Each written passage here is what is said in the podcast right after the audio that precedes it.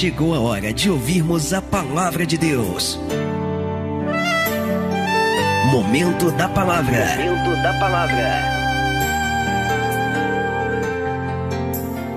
João capítulo 3, verso 14 diz assim a palavra de Deus: E como Moisés levantou a serpente no deserto, assim importa que o filho do homem seja levantado para que todo aquele que nele crê não pereça, mas tenha a vida eterna. Porque Deus amou o mundo de tal maneira que deu o seu Filho unigênito, para que todo aquele que nele crê não pereça, mas tenha a vida eterna. Aleluias! Então, por amor, Deus ele vai enviar o seu Filho Jesus Cristo a esta terra para morrer por nós para derramar o seu sangue, para nos livrar dos pecados e de toda a condenação. Por amor, Deus, Ele vai entregar o seu Filho Jesus Cristo para que através dele escapássemos da morte e tivéssemos vida. Esse texto é um dos textos mais conhecidos da palavra, porque fala de fé, porque fala do amor de Deus ao entregar o seu Filho por nós, é um dos textos mais conhecidos, mas o detalhe que me chama a atenção é que a forma com que Deus entregou Jesus Cristo, ou a forma com que Jesus ele deveria ser entregue para cumprir o propósito de Deus, é que me chamou a atenção. Versículo 14 ele diz: E como Moisés levantou a serpente lá no deserto, ou seja, da mesma forma que Moisés levantou a serpente, assim como a serpente foi levantada no deserto, vírgula, assim importa que o filho do homem seja levantado para que todo aquele que nele crê não pereça, mas tenha vida eterna, porque Deus amou o mundo de tal maneira que deu seu Filho unigênito para que todo aquele que nele crê não pereça, mas tenha vida eterna. Diga glória a Deus. Então não bastaria apenas morrer por mim, não, não bastaria apenas morrer por você. Não bastaria apenas cumprir o propósito da morte, mas além de cumprir o propósito da morte, este propósito deveria ser exatamente uma figura daquilo que Moisés fez no deserto. E nós vamos entender a revelação espiritual disso para nós esta noite, amém? Você crê que Deus tem direção para você nesta palavra? Amém? Então faz uma coisa, fecha os teus olhos e estende a mão aqui para frente, assim, ó. E comece a orar, e comece a profetizar, e comece a pedir ao Senhor para que nesta noite, através desta palavra, Ele venha falar com cada um de nós. Isso, pode ir falando com Deus, pode ir orando. Você não precisa do pastor agora, você pode orar, pode clamar. Eu não conheço as tuas necessidades, mas vai falando com Ele agora. Isso, Senhor, nosso Deus e Senhor, nosso Pai Todo-Poderoso, Pai querido, Deus amado. Esse lugar é lugar de direção, esse lugar é lugar lugar aonde estamos, aonde chegamos para receber a direção do céu. Então, em nome de Jesus, que nesta noite, esta palavra revelada, ela, ela traga-nos a revelação, a direção daquilo que precisamos para viver experiências contigo, daquilo que precisamos para viver o sobrenatural. Então, em nome de Jesus, Senhor, jogue por terra a partir deste momento todo o impedimento, toda a barreira, todo e qualquer obstáculo que tentar se opor a esta palavra. Ó Deus, prepara Prepara, Senhor, os nossos ouvidos para te ouvir, o coração para receber, mas principalmente prepara a nossa mente para que venhamos entender, compreender, assimilar e colocar em prática aquilo que nós vamos ouvir para vivermos as tuas promessas. Fala com cada um de nós nesta noite. Fala com esta pessoa que nos ouve pela internet, que nos acompanha no podcast. Fala poderosamente aonde esta palavra chegar, que o Senhor venha ministrar cada vida e cada coração é o que nós te pedimos nesta hora com toda a nossa fé e desde já te agradecemos em nome de Jesus. Você pode dizer amém, Jesus? Você pode levantar a mão, dar glória a Deus e aleluia. Você pode aplaudir bem forte ao Senhor nesta hora. Fala com a gente, Senhor. Derrama a tua glória, desce o céu sobre este lugar nesta noite. Em nome de Jesus. Amém. Senta, por favor, no teu lugar. Você sabe que apesar de para muitos o existir e o viver seja um mistério tão difícil de ser desvendado, apesar da vida e dos seus sentidos gerarem uma série de opiniões que na maioria das vezes não levam os debates, não levam a lugar nenhum. Muito se fala a respeito da vida, muito se fala a respeito da existência do homem, muito se fala acerca do propósito da existência do ser humano, e apesar de haverem tantos debates acerca disso, a grande verdade é que nunca os homens conseguem chegar num consenso, mas apesar de tantos debates, ao analisarmos a palavra de Deus, que é o nosso maior parâmetro de referência, ao analisarmos a Bíblia, que é a nossa base espiritual, eu consegui mesmo não sendo um filósofo, mesmo não sendo um pensador, mesmo não sendo um homem de extrema inteligência, apesar de ser um pequenino do Senhor, eu consegui enxergar, dentro da palavra, que a vida humana, segundo a ótica de Deus, ela se resume em quatro momentos. Diga comigo, a vida humana, eu quero que você repita bem com fé, diga, a vida humana se resume em quatro momentos.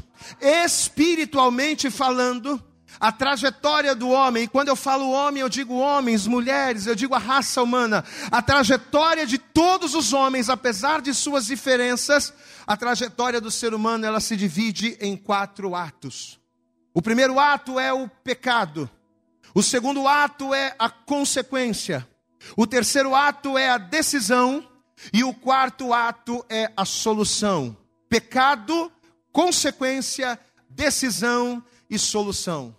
Então, muito longe das expectativas e completamente diferente daquilo que a humanidade consegue perceber, porque as pessoas elas estão na sua correria, elas estão na correria do dia a dia, mas elas não percebem esses detalhes. Então, muito longe da percepção humana, a vida do ser humano vista por detrás daquilo que é natural, a vida do ser humano vista por um prisma espiritual, ela se resume nesses quatro momentos. O primeiro momento, como nós dissemos, ele é o pecado. E o que, que representa esse primeiro momento? O que, que representa o primeiro momento do homem ser o pecado? O pecado é o berço no qual nascemos e do qual, inevitavelmente, não conseguimos fugir. O primeiro momento da vida do homem é o pecado, porque ele nasceu no pecado. Eclesiastes capítulo 7, versículo 20 diz: Pois não há homem justo sobre a terra que só faça o bem e nunca peque.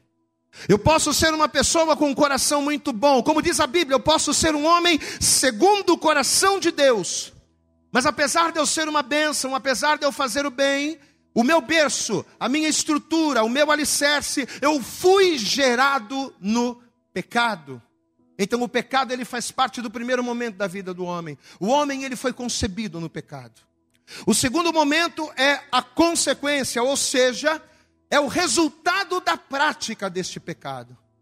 Todos os homens eles pecaram. Não existe um justo na terra que faça o bem sem pecar.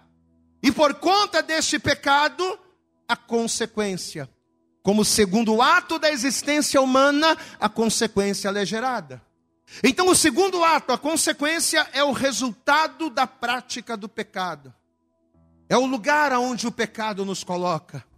Eu nasci no pecado, eu fui gerado no pecado, e conforme eu vou crescendo, conforme eu vou amadurecendo, este pecado que há em mim, ele começa a gerar consequências. O pecado que há em mim, o pecado que está entranhado na minha natureza, ele faz com que através de atitudes, ele faz com que através de posicionamentos, eu venha atrair consequências para a minha vida. Esse é o primeiro momento. Em Gálatas, no capítulo 6, no versículo 7, a palavra de Deus diz: Deus não se deixa escarnecer, porque tudo aquilo que o homem semear, isto também ele, isto também ele ceifará. Ou seja, se eu sou nascido do pecado, e nascido do pecado, se eu semeio o pecado, eu vou colher as consequências deste pecado. Então, o primeiro ato da vida humana, pecado. O segundo ato, consequência. O terceiro momento da vida humana é a decisão. Diga comigo, decisão. Pastor, e que momento é esse? É quando nós passamos a ter a maturidade. É quando a nossa ficha cai. É quando nós caímos em si da realidade da qual nascemos e na realidade a qual nós nos encontramos é quando a gente tem a oportunidade de decidir: peraí, eu vou continuar seguindo a minha natureza? Eu vou continuar seguindo a trajetória da qual, desde quando eu nasci, eu estou seguindo, ou eu vou dar um ponto final nisso aqui e vou tomar uma outra rota? O terceiro momento da vida humana é a decisão. É quando passamos a ter a maturidade para discernir, e é quando nós temos a escolha para decidir aquilo que queremos.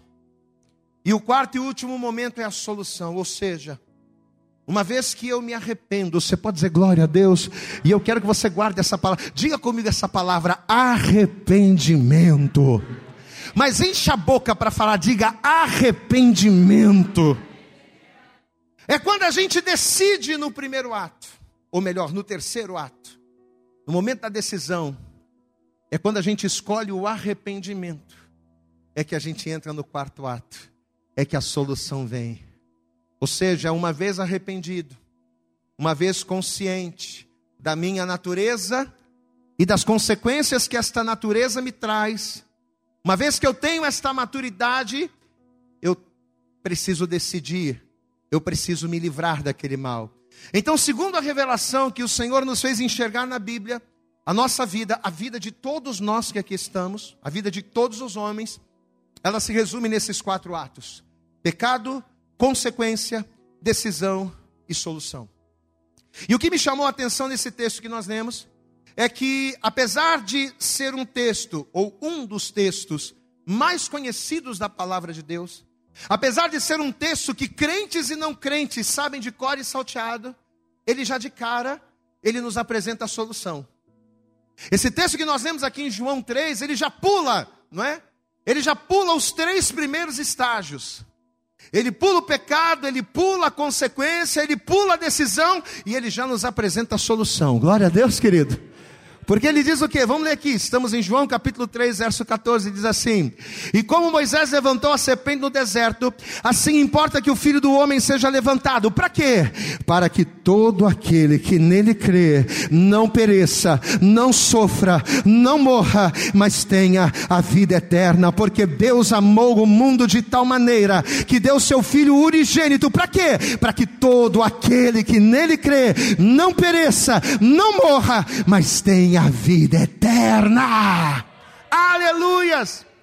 Então veja que a única forma de nós não perecermos, a única forma de nós não morrermos, a única forma de não vivermos em condenação, é se o Filho do Homem for levantado na minha vida.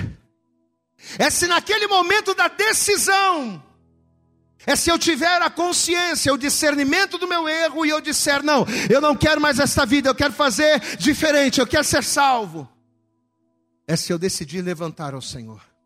Amado, escute uma coisa: independente da nossa origem, cor, raça ou criação, independente da nossa classe social, independente da nossa escolaridade, independente da nossa fé, independente até mesmo da nossa religião, uma vez que nós somos seres humanos, e quem aqui é ser humano? Quem aqui é ser humano? Levanta a mão. Pois é, uma vez que nós somos seres humanos, a nossa vida, ainda que por razões diferentes, ainda que por circunstâncias diferentes, a nossa vida ela estará inevitavelmente exposta aos três primeiros momentos espirituais. Nenhum homem pode se livrar disso. Primeiro, porque todos pecaram. Glória a Deus. Ninguém pode se, se, ninguém pode se livrar desta verdade. Todos nós somos pecadores. Segundo, uma vez que somos pecadores, o pecado gera consequências. E terceiro, uma vez que pecamos e vivemos a consequência, diante dessas consequências, existe a necessidade de algo ser feito. Eu não posso simplesmente aceitar que porque eu nasci no pecado, eu vou morrer nele.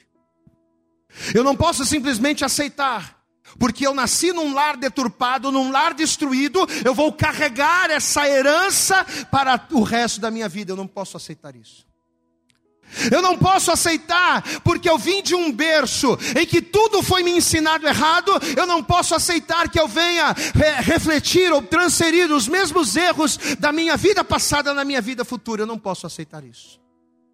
Eu preciso decidir mudar. E sabe qual é a boa notícia para nós? É que se no terceiro ato, e qual é o terceiro ato? Diga decisão.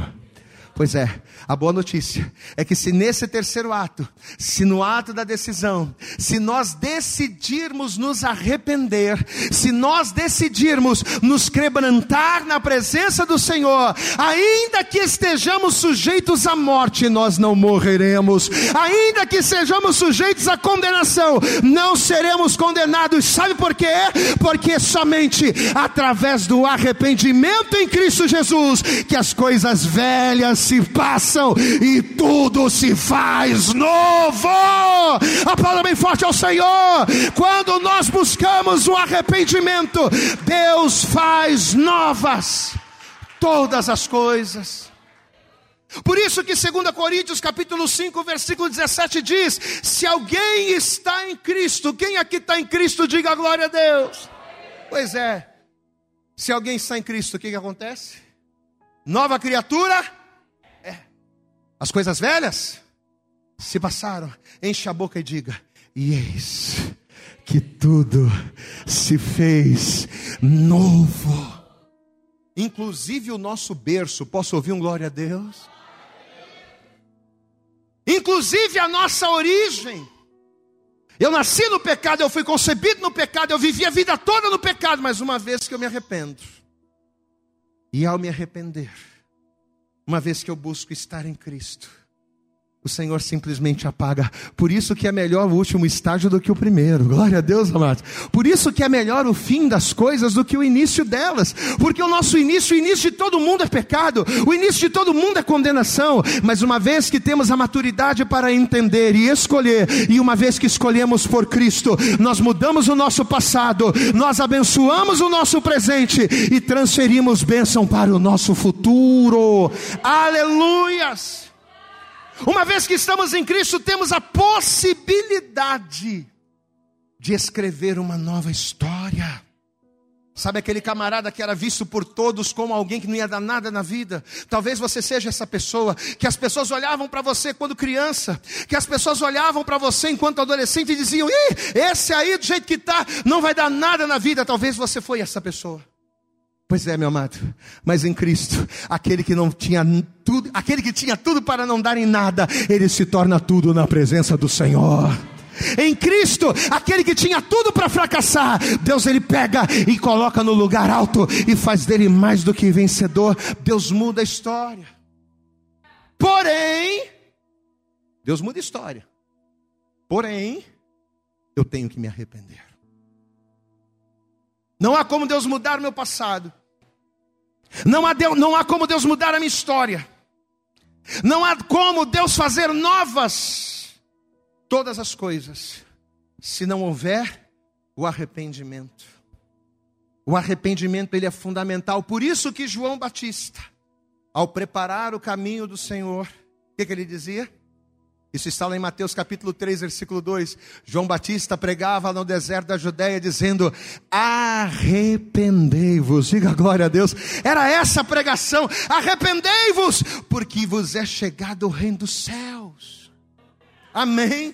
Diga comigo a decisão, mas eu quero que você diga bem alto: diga a decisão de se arrepender é o caminho para a solução. Abra comigo em Romanos Vamos ver aqui Romanos capítulo de número 3. Romanos, capítulo 3, a partir do versículo de número 23. Romanos, capítulo 3, verso 23, diz assim a palavra de Deus: Porque todos, todos pecaram. E por causa do pecado veio a consequência, né? Aquilo que a gente falou. Pecado, consequência. Porque todos pecaram. E o que aconteceu, igreja? E destituídos estão da glória de Deus, sendo justificados gratuitamente pela graça, pela redenção que há em Cristo Jesus. Aleluias! Então, independente de quem seja, olhe para cá, independente de quem seja, uma vez que a pessoa nasce no pecado, e ao viver no pecado, uma vez que a consequência vem, amados, se eu quero vida ao invés da morte, se eu quero solução ao invés de perda, o que, que eu preciso fazer? Eu preciso decidir por Jesus. Posso ouvir um glória a Deus? Amém?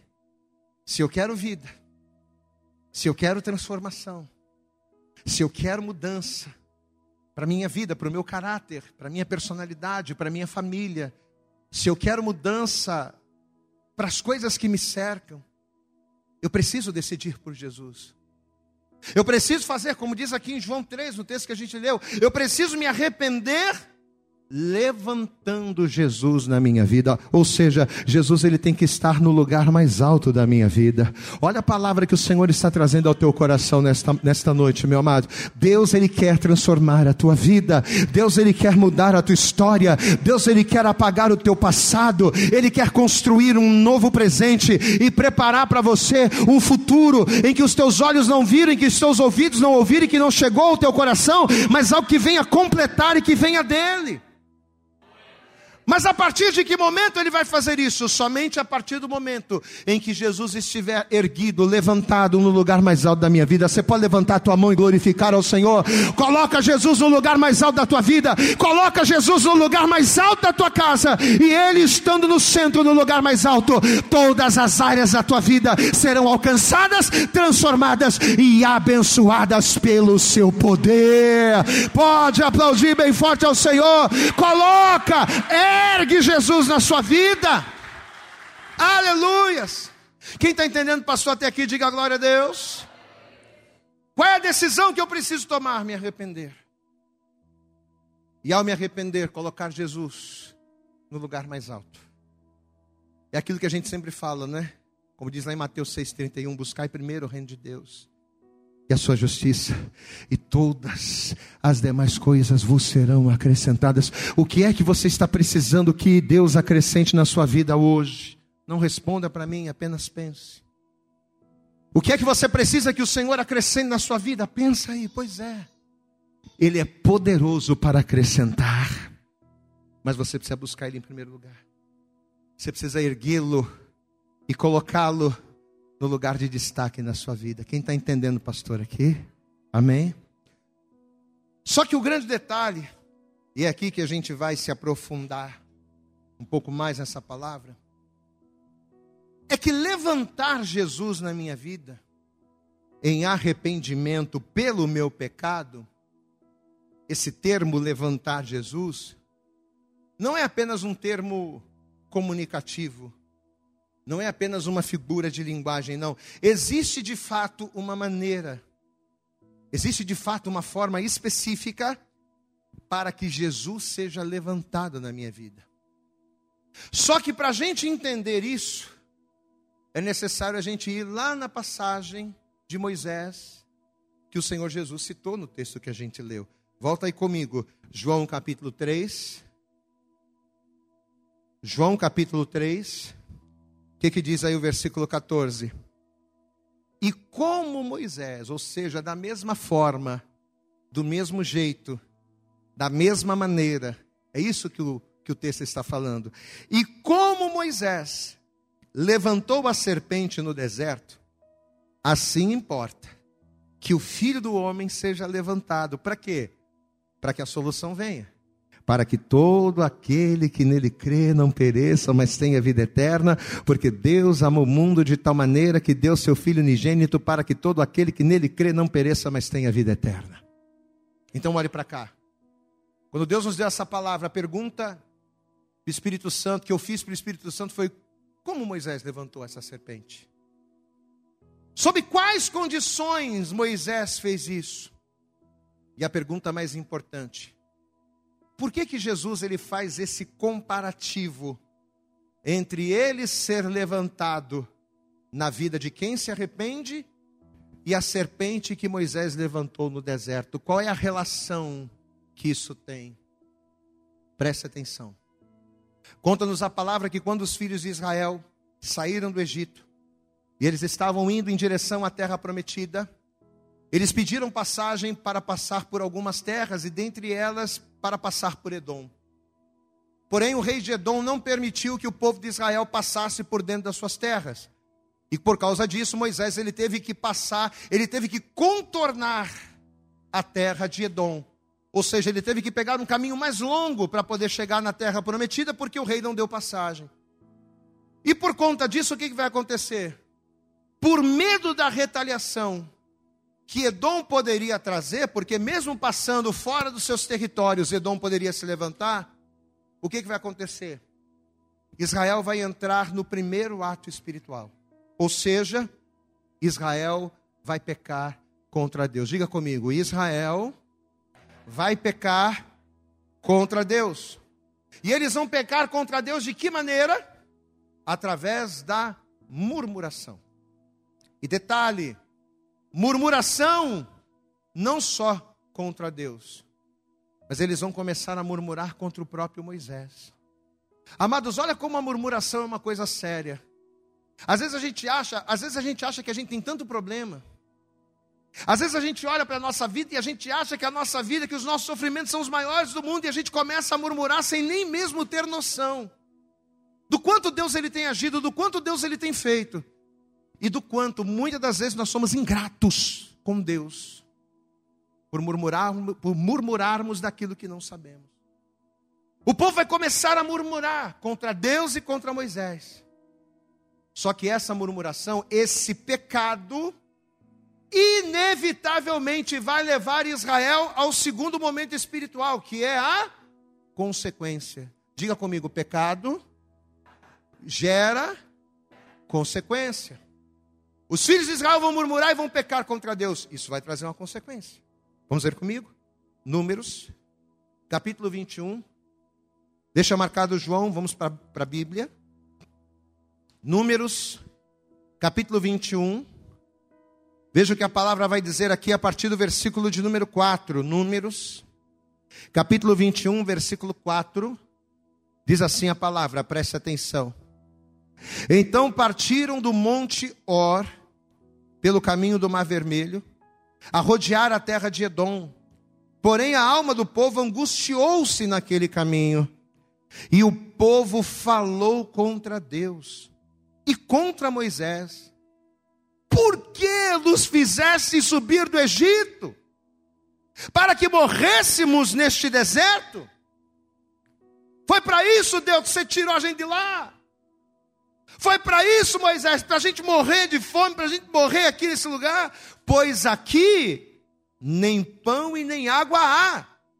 E a nossa alma tem fastio deste pão tão vil. Então o Senhor mandou entre o povo serpentes ardentes que picaram o povo. Diga comigo, e morreu muita gente em Israel. Olha aqui para o pastor. Olha a consequência do pecado. Amado, entenda uma coisa, olha aqui para mim, presta atenção.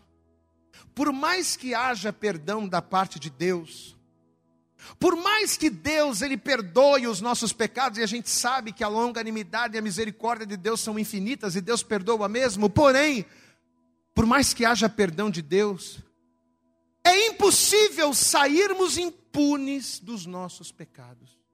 Você sabia disso? Você pode fazer o que for.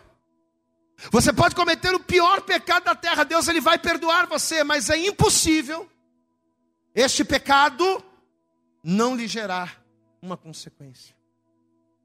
E detalhe, é impossível esses pecados não gerarem em nós consequências mortais. Porque o salário do pecado, a consequência do pecado é a morte. Às vezes a pessoa pensa, ah, não, eu vou pecar, vou dar um pulinho ali no mundo, vou, vou provar disso, vou provar daquilo, vou fazer isso, porque está tudo bem, se eu, se, eu, se eu voltar, Deus vai me receber, se eu voltar, Deus vai me perdoar, é, vai perdoar, Ele vai perdoar sim, a misericórdia vai vir sobre Ele, mas a conta também vai vir.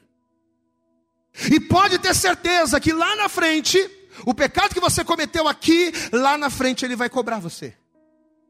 Ainda que Deus perdoe. Porque Deus perdoa o pecado, Deus perdoa o pecador, mas Ele não tira a consequência. A consequência fica. É impossível os nossos pecados não gerarem consequências mortais. E quando eu falo mortal, eu estou falando de duas formas: seja no sentido de morte da existência, ou seja, no sentido de morte, afastamento de Deus, porque morte não é só cair duro, sem vida. O que, que significa morte? Morte é ausência de vida. Quem é a vida? Vida é Deus. Se eu não tenho vida e Deus é vida, a morte me afasta de Deus. Você pode dar glória a Deus? O pecado tende a nos matar, seja a nossa matéria, ou seja a nossa comunhão, seja o nosso corpo ou a nossa relação. É inevitável que o pecado não gere mortes. E por quê, pastor? Porque o pecado ele é como uma semente. Diga comigo, o pecado. Diga bem alto, o pecado, ele é como uma semente. Toda semente, ela vai gerar alguma coisa. Porque a semente dentro dela, ela tem uma capacidade de produzir, de gerar coisas. Toda semente gera consequências. Gálatas 6, versículo 7, porque tudo que o homem semear, isso também ele se fará. Se eu semear manga, eu vou colher manga. Se eu semear goiabas, eu vou colher goiabas. Se eu semear respeito, eu vou colher o que, igreja? Se eu semear amor, eu vou colher o que, igreja? Ora, se eu semear pecado, eu vou colher condenação. Mas Deus não é amor, Deus é amor, e é por Deus ser amor que Ele me dá, ou que Ele permite, que eu colha aquilo que eu planto. Se eu semear o pecado, Ele até pode me perdoar, mas eu vou colher consequências. Era o que estava acontecendo com o povo aqui. O povo agora estava morrendo, as serpentes estavam picando e trazendo morte, por quê? Porque o povo pecou. E o salário do pecado é a morte. E você quer saber de uma coisa? É uma verdade muito dolorosa, mas é uma verdade. Na maioria das vezes, é justamente a consequência do pecado que abre os nossos olhos. Às vezes Deus fala, fala, fala, fala, fala com a pessoa. Às vezes Deus ensina, ensina, ministra, diz: Olha, não faz isso aqui, olha, não vai por esse caminho, não faça isso porque isso vai te gerar morte. Olha, meu filho, obedece, cumpre a palavra, anda na minha presença, ser perfeito, ser fiel, seja santo. Deus, ele fala, fala, fala e a pessoa não ouve, mas às vezes a pessoa ela precisa ela precisa chegar, na maioria das vezes, nesse momento, porque é esse momento. É o momento da consequência que a pessoa começa a abrir os seus olhos. É quando a pessoa começa a ter maturidade, é que ela começa a enxergar: meu Deus, olha o que eu fiz, olha o que eu estou vivendo agora. Muitas das vezes é necessário passar pela dor, para que a consciência, para que os nossos olhos se abram. Por isso que o terceiro momento espiritual do homem é a decisão. Porque na maioria das vezes, é somente quando a gente chega no fundo do poço, na beira do precipício, é que os nossos olhos se abrem. É ou não é verdade? Sim ou não? Às vezes a gente não ouve pai, a gente não ouve mãe, a gente não ouve pastor, a gente não ouve os mais velhos, a gente não ouve ninguém. Estamos determinados, obstinados a fazer a nossa vontade. Aí quando a gente quebra a cara é que a gente vê. Não foi assim que aconteceu com o filho pródigo? Ele tinha tudo, ele gastou tudo, viveu dissolutamente. E ele só enxergou a verdade depois que ele estava no fundo do poço. Quando ele olhou para o lado e ele se viu cercado por toda aquela sujeira. Quando ele olhou para o lado e ele se viu desejando comer a comida que os porcos, que os porcos comiam, ele lembrou-se de que enquanto ele estava ali naquela situação, na casa do pai, os trabalhadores do pai comiam pão. Peraí, o que, que eu estou fazendo aqui se na casa do pai os trabalhadores comem pão? Imagine eu que sou filho. Eu vou comer o melhor. Mas ele só conseguiu enxergar aquilo quando? Quando ele estava ali. Mesma coisa Nabucodonosor, ele teve que passar, ele teve que se transformar em um animal, ele teve que se transformar numa fera, ele teve que mudar a sua essência. Ele teve que padecer para poder reconhecer que só o Senhor era Deus na sua vida. E o mesmo vai acontecer aqui, diz a palavra, que Deus Deus permitiu que as serpentes venenosas viessem. E essas serpentes vão começar a, a picar as pessoas e eles vão morrer. E o povo estava começando a ver aquela morte desesperada, e quando eles entenderam que aquelas mortes eram consequência do pecado que eles tiveram, quando eles perceberam que a murmuração deles foi a causadora daquele mal, eles decidiram: E sabe qual foi a decisão que eles tomaram? Se arrepender. Diga glória a Deus. Mais importante do que qualquer oração mais importante e mais poderoso do que qualquer jejum, mais importante e mais poderoso do que qualquer clamor, é você abrir a tua boca e dizer: Senhor, eu reconheço que pequei, contra ti somente pequei, mas eu me arrependo. O teu arrependimento balança o trono de Deus, abre as comportas dos céus e derrama a bênção dele sobre a tua vida. Pode aplaudir bem forte ao Senhor. O arrependimento move as águas. Capítulo 21, versículo 7. Estamos em Números. Capítulo 21, versículo 7. Vamos ler a partir do versículo 6. Então o Senhor mandou entre o povo serpentes ardentes, que picaram o povo e morreu muita gente em Israel. Por isso o povo veio a Moisés e disse: Havemos pecado, diga glória a Deus. Ah, Senhor, estou errado, eu pequei. A gente murmurou, não devia. Havemos pecado. Porquanto temos falado contra o Senhor e contra ti. Ora ao Senhor, ora ao Senhor, Moisés, que tire de nós estas serpentes.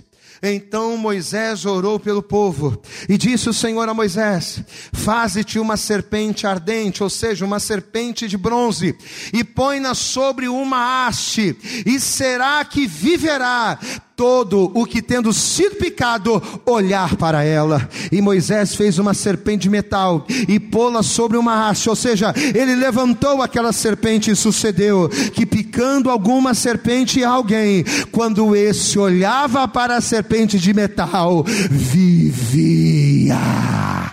Aleluias. Amados, por mais erradas que tenham sido as nossas escolhas, olha para mim por mais erradas que tenham sido as tuas escolhas, e por mais longe que a nossa desobediência tenha nos levado, sempre haverá um caminho de volta para Deus. Amém?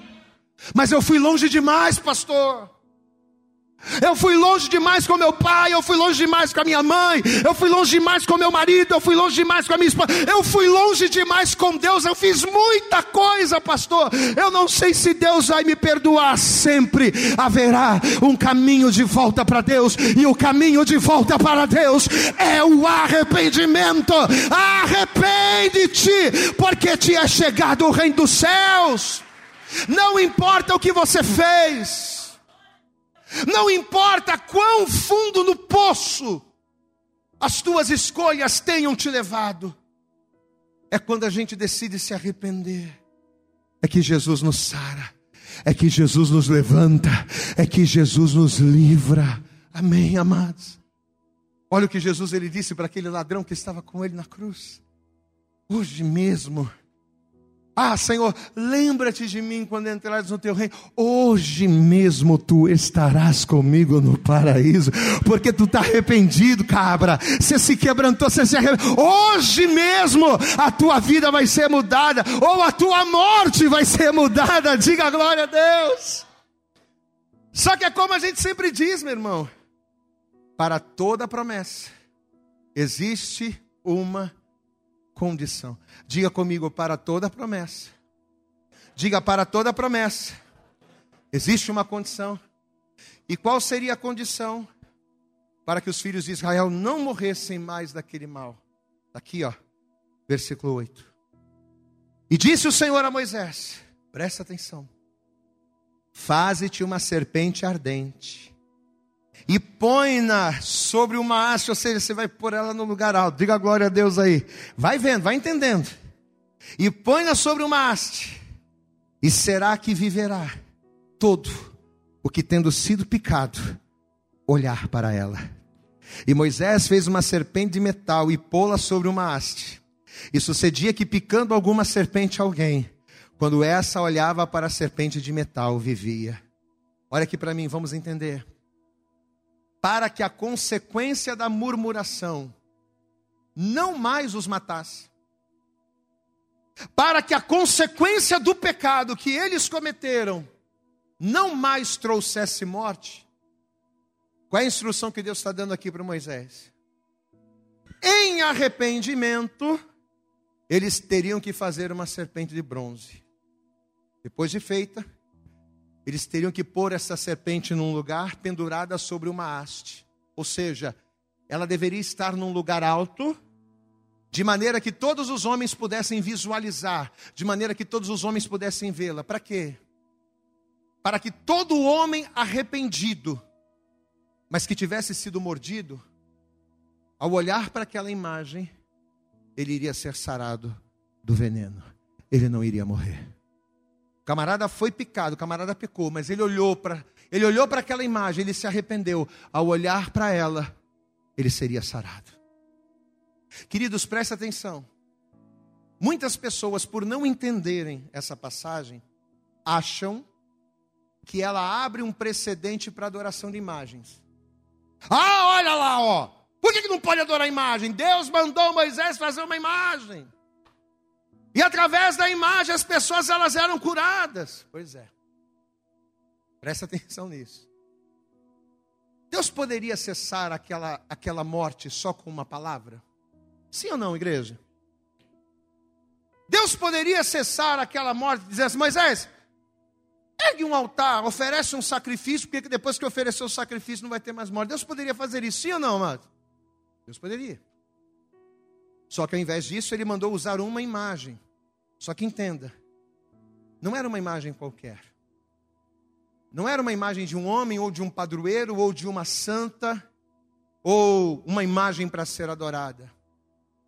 Mas Deus mandou fazer uma imagem que reproduzia aquilo que os feria. Quem está entendendo, pastor? Diga glória a Deus. Aquela imagem que Deus mandou fazer era a personificação do pecado que eles cometeram. Ou seja, aquela serpente era a personificação daquilo que, os, que trazia morte para eles. Se o seu pecado não for encarado, ele não tem como ser perdoado. Pegou aí? Quem está pegando? A serpente representava o pecado deles. Então, peraí, se vocês querem ser curados, se vocês estão arrependidos, então vocês vão ter que encarar aquilo que fez com que vocês estivessem morrendo. Deus ele fez aquela serpente como uma personificação, como uma imagem do pecado que eles estavam, que eles haviam praticado. Porque somente quando nós encaramos Somente quando nós nos arrependemos e encaramos o nosso pecado, é que, além de perdoados, ao invés da morte, recebemos a vida de Deus. É como se Deus estivesse dizendo assim: Eu perdoo vocês, eu te livro, mas vocês vão ter que olhar para o seu pecado. Não dá mais para ficar encobrindo. Não dá mais para ficar fingindo que não aconteceu. Não, vocês vão ter que encarar, vocês vão ter que olhar para Ele. Olha, não adianta ficar fugindo, não adianta ficar dizendo essa palavra não é para mim, não. Encara. Ó, você está morrendo por causa disso aqui. Mas se você tiver a capacidade de reconhecer o seu pecado e olhar para a imagem, você vai ser curado. Se você tiver a capacidade de confessar o seu pecado, de reconhecer o seu erro e olhar para aquilo que está te matando, pode ter certeza que você vai ter o meu perdão. Amados, e é quando a gente entende isso que nós vamos entender a revelação completa. Porque assim como a imagem da serpente simbolizava o pecado, assim como essa imagem foi levantada para confrontá-los, a fim de tirar a morte, a fim de trazer vida. A Bíblia diz lá na segunda carta de Paulo aos Coríntios, no capítulo 5, que Jesus Cristo, mesmo sem pecados, mesmo sendo inocente, o que, que Jesus Cristo fez? Ele se fez pecado por nós. Eu vou mastigar para ver se você entende.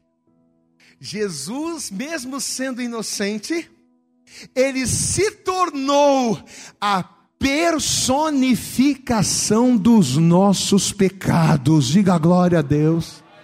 Está entendendo? Aquela serpente erguida por, por Moisés no deserto era uma figura daquilo que Cristo se tornaria e daquilo que Cristo faria por nós. 2 Coríntios capítulo 5, abre lá. Segunda carta de Paulo aos Coríntios, capítulo de número 5. Olha o que diz aqui a palavra. 2 Coríntios capítulo 5, versículo de número 21. O que, que diz a palavra? Diz assim: Diga comigo, igreja, aquele, diga bem alto, aquele que não conheceu pecado, o fez pecado por nós, para que nele fôssemos feitos justiça de Deus. Você pode dar glória a Deus aí, amado? Deixa eu te fazer uma pergunta. A justiça de Deus implica em quê? A justiça de nós somos feitos justiça de Deus, mas a justiça de Deus implica em quê? Se você for comigo em Ezequiel, abre lá. Já estamos caminhando para o fim. Ezequiel no capítulo 18. Olha o que a palavra vai dizer aqui. Livro do profeta Ezequiel, capítulo 18. A partir do versículo de número 20, Ezequiel, capítulo 18. Se você encontrou, diga glória a Deus aí. Versículo 20 diz assim: A alma que pecar, o que, que acontece com a alma que pecar? Essa o que, igreja? Lembra lá dos quatro estágios: pecado, consequência, a alma que pecar, salário do pecado é a morte, está tudo aqui. A alma que pecar, essa morrerá. O filho não levará a iniquidade do pai, nem o pai levará a iniquidade do filho. A justiça do justo ficará sobre ele, e a impiedade do ímpio cairá sobre ele. Amém, amados? Então a justiça de Deus consiste nisso aqui. É morte para o pecador, simples assim. Só que olha o que ele vai dizer no versículo seguinte, versículo 21. Mas, porém, contudo, se o ímpio se converter de todos os pecados que cometeu, e guardar todos os meus estatutos e proceder com retidão e justiça, certamente viverá e não morrerá. De todas as transgressões que cometeu, não haverá lembrança contra ele. Pela justiça que praticou, viverá. Desejaria eu, de qualquer maneira, a morte do ímpio, diz o Senhor Deus. Não, não desejo antes que se converta dos seus caminhos e viva. Diga glória a Deus. Você acha que eu quero que o ímpio morra? Você acha que eu quero que os meus filhos morram picados por serpente no deserto pela consequência do seu pecado? Não. Só que por mais que o desejo de Deus seja o de que o pecador se converta e viva, por mais que o desejo de Deus seja de que o pecador não morra, para não morrer, ou para viver, assim como o povo precisaria olhar para a serpente no deserto, nós precisamos olhar para aquele que se transformou nos nossos pecados, para que olhando para Ele, encaremos a nossa culpa, reconheçamos que Ele é o Salvador e vivamos para todos sempre. Você pode aplaudir bem forte ao Senhor, meu irmão. É quando você olha para Jesus, que você olha em Jesus o teu pecado, é aí que a salvação vem. Diga glória a Deus. É a gente olhar para Jesus e dizer: não era para Jesus ter morrido, era para eu ter morrido. Jesus está ali, quando você olha para Jesus, o que, que você vê? Você vê um homem santo puro, mas que se fez a imagem do meu pecado para que eu não morresse. Diga glória a Deus. Você entende isso, meu irmão? Nós precisamos olhar para Cristo exaltado por Deus nós precisamos olhar para o Cristo crucificado, lembrarmos daquilo que aconteceu no deserto com Moisés, e entendermos que a serpente no deserto era uma figura de Cristo erguido por nós, e que a única forma de nós escaparmos da morte e termos vida é se nós nos arrependermos olhando para Ele. olhando para ele, reconhecendo que a morte que ele teve era para mim, que não era para ele, mas era para eu estar ali. No livro do profeta Isaías, e essa aqui é para a gente finalizar. Isaías, no capítulo 45, no versículo de número 22. Livro do profeta Isaías, capítulo 45. Olha o que a palavra de Deus ela vai dizer aqui. Isaías no capítulo 45, se você encontrou, diga glória a Deus. Vamos ler aqui a partir do versículo 21. Isaías 45, verso 21 diz assim: Anunciai e chegai-vos e tomai conselho todos juntos. Quem fez ouvir isto desde a antiguidade? Quem desde então anunciou, porventura, não sou eu o Senhor? Pois não há outro Deus senão eu. Deus justo e salvador, não há além de mim. Aí olha o que ele te diz nesta noite: olhai para mim e sereis salvos, vós, todos os termos da terra, porque eu sou Deus e não há outro. O primeiro momento é o pecado, o segundo momento é a consequência. O terceiro momento é a decisão. Mas se na decisão a gente se arrepender, e ao nos arrependermos, se nós erguermos Jesus, assim como a serpente foi erguida no deserto, ou seja, se nós olharmos para Jesus e olharmos para e olhando para Jesus crucificado, se nós reconhecermos que ele é a personificação do nosso pecado, se a gente se quebrantar para Deus, nós seremos salvos nós seremos perdoados, nós estaremos livres da morte, nós teremos vida. Diga glória a Deus. Eu sou o caminho, disse Jesus. Eu sou a verdade, disse Jesus. Eu sou a vida. E ninguém vem ao Pai se não for por mim. Mas para a gente receber isso, a gente tem que olhar para Ele e enxergar nele a personificação daquilo que nos condenava e reconhecer que por Ele nós não tivemos o que merecíamos, porque merecíamos a morte, mas nele tivemos a vida. Você entende essa revelação para a tua vida? Você entende a necessidade? Você entende a necessidade de todos os dias nós olharmos para Cristo como a serpente foi levantada no deserto. Quem entende isso aqui? Diga glória a Deus. Amada, é quando a gente olha para Cristo, a gente olha, é quando a gente olha para Cristo, é quando a gente olha para a palavra. Porque Cristo, Jesus é o verbo de Deus. Como é que a gente olha para Jesus erguido quando a gente olha para a palavra? É só olhar para a palavra. A palavra, ela é o reflexo ela reflete quem nós somos. Ela mostra os nossos pecados, as nossas transgressões. E é quando nós nos arrependemos nela a cada dia. É quando ao olharmos para ela, é quando nos arrependemos nela, é que ao invés da morte temos vida. E isso é um processo diário. Amém, amados? Que nesta noite você saia daqui com esta palavra no teu coração. A palavra é arrependimento. A palavra é quebrantamento. Vamos nos colocar de pé. E assim que você se colocar de pé, vamos dar para Jesus nesta noite a nossa melhor salva de palmas. Mas eu quero que você aplauda bem forte a Jesus e diga glória a Deus.